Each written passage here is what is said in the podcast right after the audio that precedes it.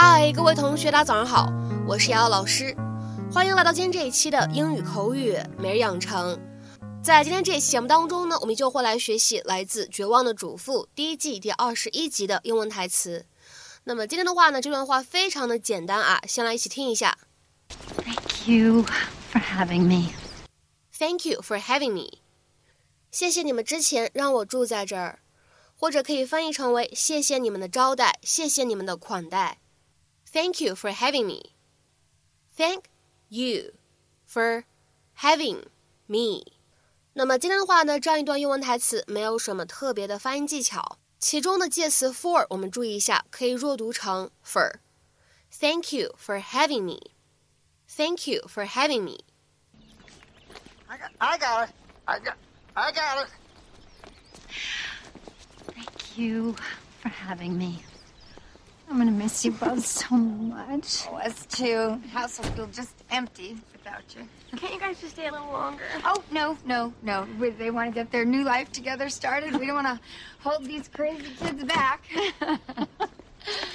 Bye, Morty. Right. Um, uh, listen, I, I hope it's I hope it's okay, but uh, your your mom told me some of the stuff that that you've been going through. You know, with the uh, the plumber guy across the street. She did, huh? Yeah. Um, don't don't give up on him. I mean, if I if I had given up, you know, I wouldn't be here now with this lovely lady. Did she tell you that he served time in prison for manslaughter? No, no, she left she left that, that part out. I don't suppose she told you he was a drug dealer. I don't I don't recall that. Will you stop? You don't know the whole story. Mother, I went over there and I told him how much you love him. what? What were you thinking? What did he say? Yeah, what did he say? I think I walked in on him in a very bad time. Someone close to him had just died. God, really? He could use a shoulder to cry on. Can I have one more hug? Please, I can't stand it. 今天这样一句话呢，看起来非常的简单，为什么还要讲解一下呢？因为呢，我发现在网络上真的有人把这句话理解或者翻译成了“谢谢有我”。别笑啊，真的有人这么干。那么今天的话呢，在节目当中，我们就来讲解一下 “Thank you for having me” 到底是一个什么样的意思，适用于什么样的场合。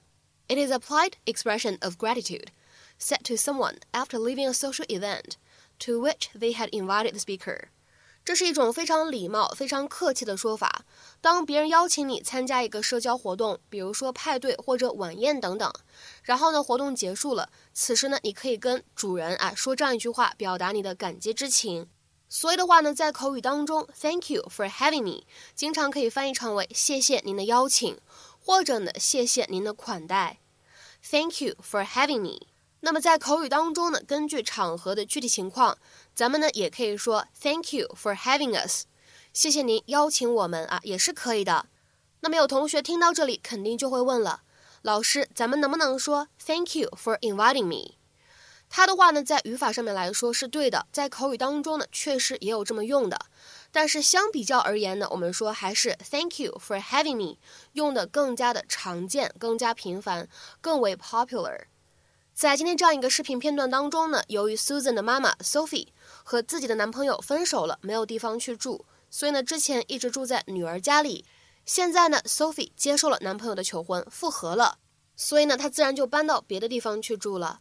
此时呢，Sophie 作为客人跟女儿说一句 “Thank you for having me”，其实呢，也可以理解成为谢谢你们之前收留我，让我住在这里，或者说呢，谢谢你们的招待啊，都可以。Thank you for having me。好，下面的话呢，我们来看一些例子。建议各位同学呢，在看这些例子的时候，可以带上一些场景去想象。首先呢，我们来看一下第一个例子，它呢是一个对话的形式。这边的话呢，明显是一个派对刚刚结束的场景。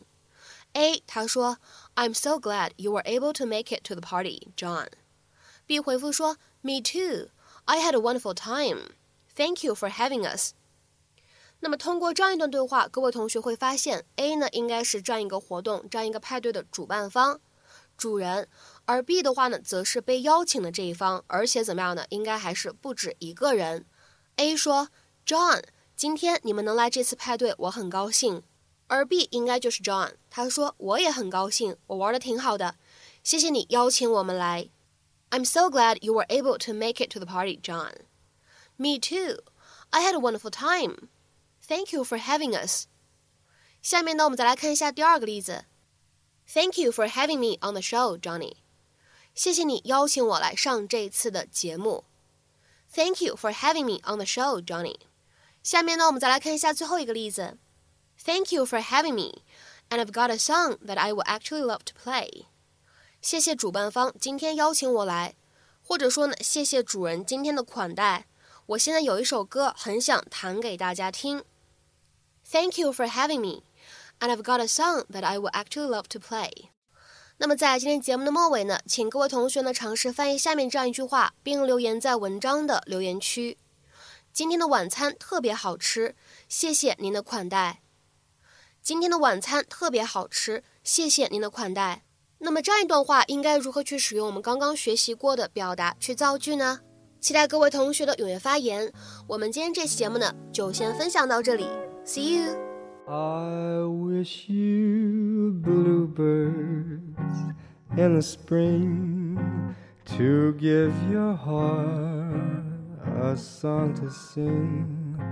I wish you health and more than wealth. I wish you love